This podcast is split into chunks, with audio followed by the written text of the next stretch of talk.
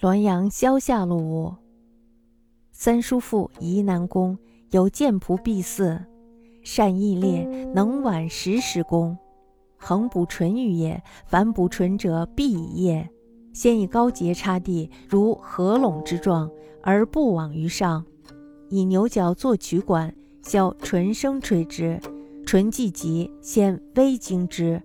使剑刺必入高节中，然后大声惊之，使群飞突起，则悉触亡矣。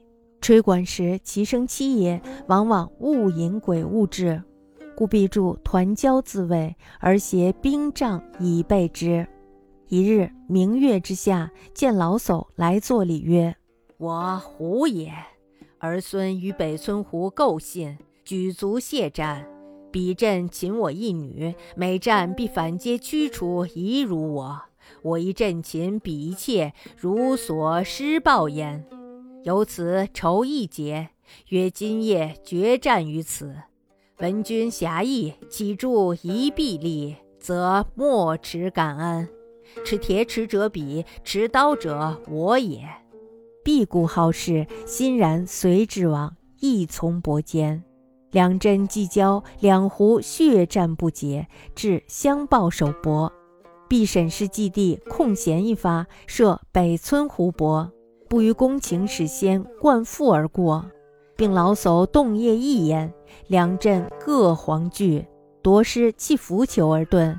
必解二湖之腹，且告之曰：“传谕尔族，两家胜败相当，可以解冤矣。”先是北村每一夜闻战声，自此遂寂。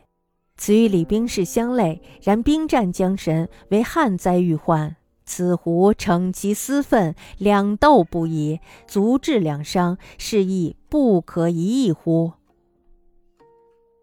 三叔宜南宫有一个非常能干的仆人，名字叫毕四。这个人呢，非常善于打猎，能够拉动时时拉力的弓。常常呢，在野地里捕捉鹌鹑，捕鹌鹑呢，必须是在夜里。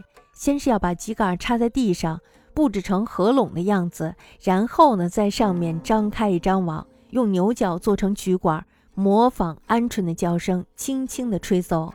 鹌鹑飞来之后，稍微吓吓它们，让它们陆续躲进秸秆丛里，然后呢，再大声的惊吓，让它们惊飞。